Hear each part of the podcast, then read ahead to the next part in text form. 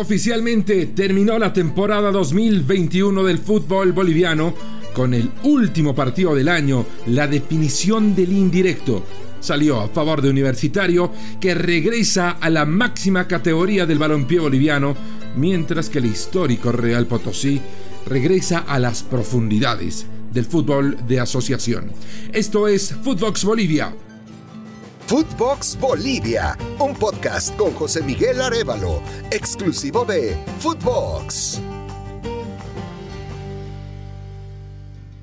Soy José Miguel Arevalo, gracias por acompañarnos en este episodio en el que vamos a hablar del cierre de un campeonato lleno, lleno de turbulencias. Sabíamos que la definición por el indirecto, la promoción como se la conoce en otros países, la jugaban Universitario de Sucre y el Real Potosí, el denominado Clásico del Sur. En la ida, en Potosí, Universitario ganó 2 a 1, por lo que tenía todo a su favor para lograr el ascenso. En el partido de vuelta en Sucre, en la capital de Bolivia, solo la victoria de Real Potosí forzaría los penales, sin importar la diferencia de gol. Ojo, la diferencia de gol no juega un papel importante en el ascenso boliviano. Un empate y lógicamente una victoria confirmarían el regreso de la U de Sucre a la primera división. La U de Sucre es un equipo con mucha historia, pero quizás no con tanta historia como la institución a la que representa. Y es que la U de Sucre nace como iniciativa de estudiantes de la Universidad Mayor Real y Pontificia de San Francisco Javier de Chuquisaca, la Universidad San Francisco Javier, fundada el 27 de marzo de 1624. Es una de las universidades más antiguas de Latinoamérica. Hace eh, ya casi 400 años que marca la pauta como una casa superior de estudios pero no sería sino hasta muchos años después que se abriría espacio dentro del deporte asociado.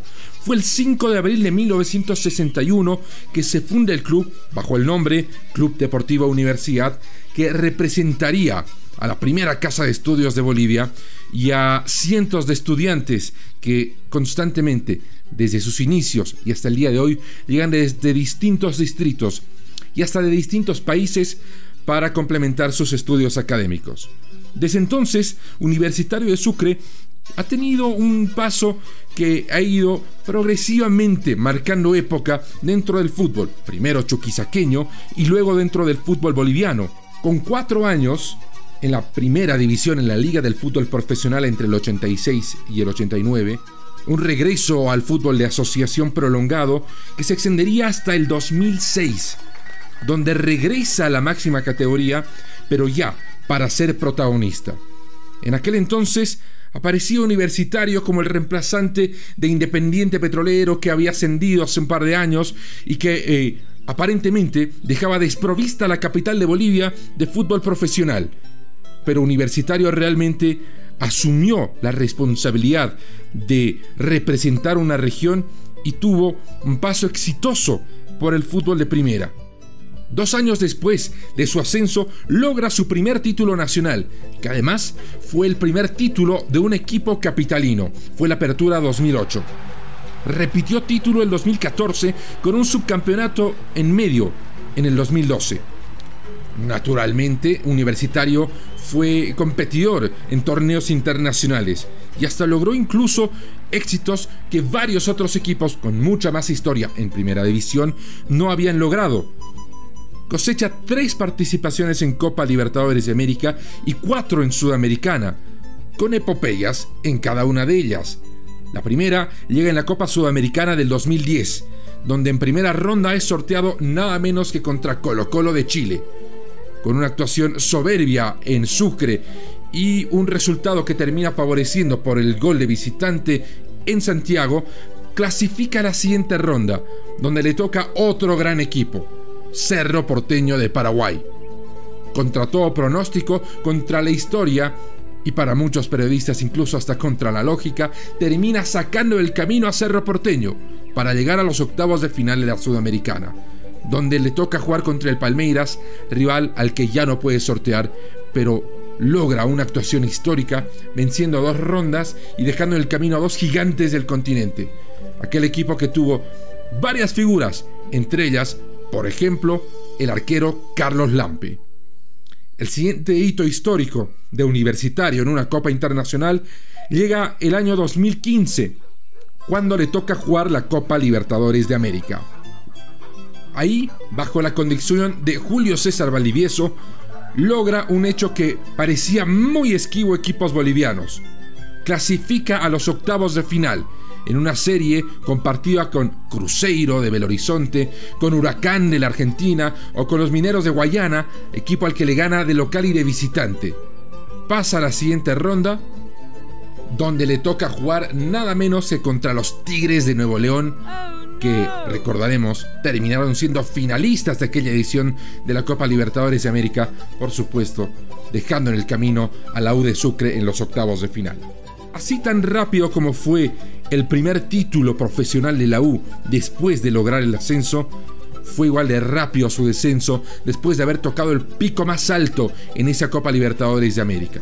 En medio de una enorme polémica, el 2018 Universitario de Sucre pierde la categoría más allá de lo deportivo, por una impugnación, por una resolución en mesa que puso en la mira a quienes dirigían a Universitario de Sucre, tratándose de una entidad que reúne al rectorado y a los alumnos, en aquel entonces Universitario de Sucre tenía una particular manera de administrarse, con dos años presididos por los rectores y dos años presididos por la sociedad de estudiantes. En 2018 era el turno de los estudiantes de llevar adelante a Universitario de Sucre, pero hicieron lo contrario, lo llevaron atrás y lo descendieron. Muchos apuntaron a quienes estaban al frente de la Federación de Universitarios, la FUL, a cargo de Cristian Copa e Isaac Tejerina, de eh, actuar en contra de los intereses de la institución. Y es que un fallo de la Federación Boliviana de Fútbol le restó puntos a Universitario por deudas con el técnico Oscar Sanz y favoreció a Destroyers, que se salvó del descenso. Hubo hasta procesos en contra de dos directivos de la Federación Boliviana de Fútbol, procesos que no prosperaron. Los dirigentes de la federación apuntados por el resto de la dirigencia fuera de los estudiantes de Universitario de Sucre eran César Salinas y Robert Blanco, ambos fallecieron en los últimos años. Atrás, los momentos asiagos de Universitario de Sucre, atrás ese amargo descenso y en medio de la celebración de su gran rival en Sucre, Independiente, que hace una semana festejaba el título de campeón, la U de Sucre volvió, pero no fue un regreso fácil, fue un ascenso con muchas complicaciones que se arrastraron hasta el último partido. Ya para la revancha de la victoria 2 a 1 sobre el Real Potosí, muy al estilo del fútbol boliviano, surgieron las denuncias y acusaciones de sobornos. En este caso, el que levantó la voz de reclamo es el presidente universitario de Sucre y vicerrector de la Universidad San Francisco Javier, Peter Campos. Muy buenas tardes, soy eh, Peter Campos, presidente del Club Universitario de Sucre. Eh, quiero hablarle a la dirigencia del Real Potosí y pedirle que deje de estar llamando a nuestros jugadores para ofrecerles dinero, para ofrecerles contrato para el próximo año, a cambio de que jueguen mal el partido de mañana, a cambio de que puedan hacer un penal o dos penales en el partido.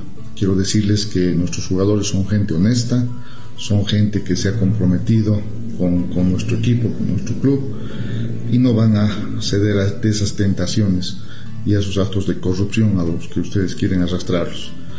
Señores dirigentes de Real Potosí, asuman y enfrenten eh, las consecuencias de sus hechos. Si están ahí peleando el indirecto, es porque han hecho un mal trabajo. Entonces asúmanlo y váyanse con la frente en alto.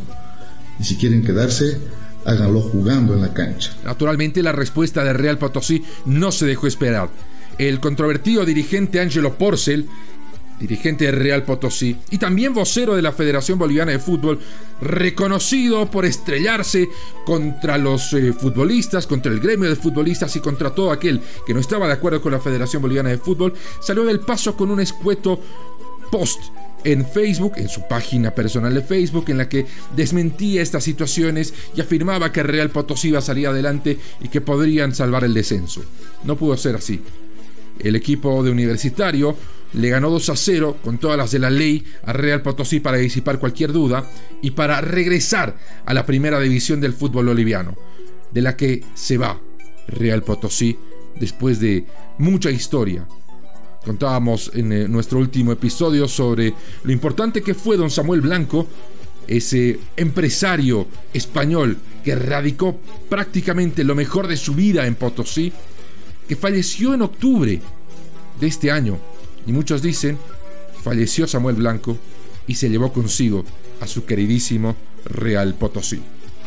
Algo que también se ha definido en esta semana es quién va a representar a Bolivia en la Copa Libertadores Sub-19, en un campeonato con muchos cuestionamientos. ¿Por qué? Porque se jugó en cuatro días y con equipos invitados por la Federación Boliviana de Fútbol, lo que solo refleja la precariedad estructural del ente que estaría encargado de organizar campeonatos, de establecer las líneas para que el fútbol boliviano tenga desarrollo desde las divisiones inferiores. Bueno, eso no existe. Se invitan a los equipos que llegan a jugar la Copa Libertadores juvenil.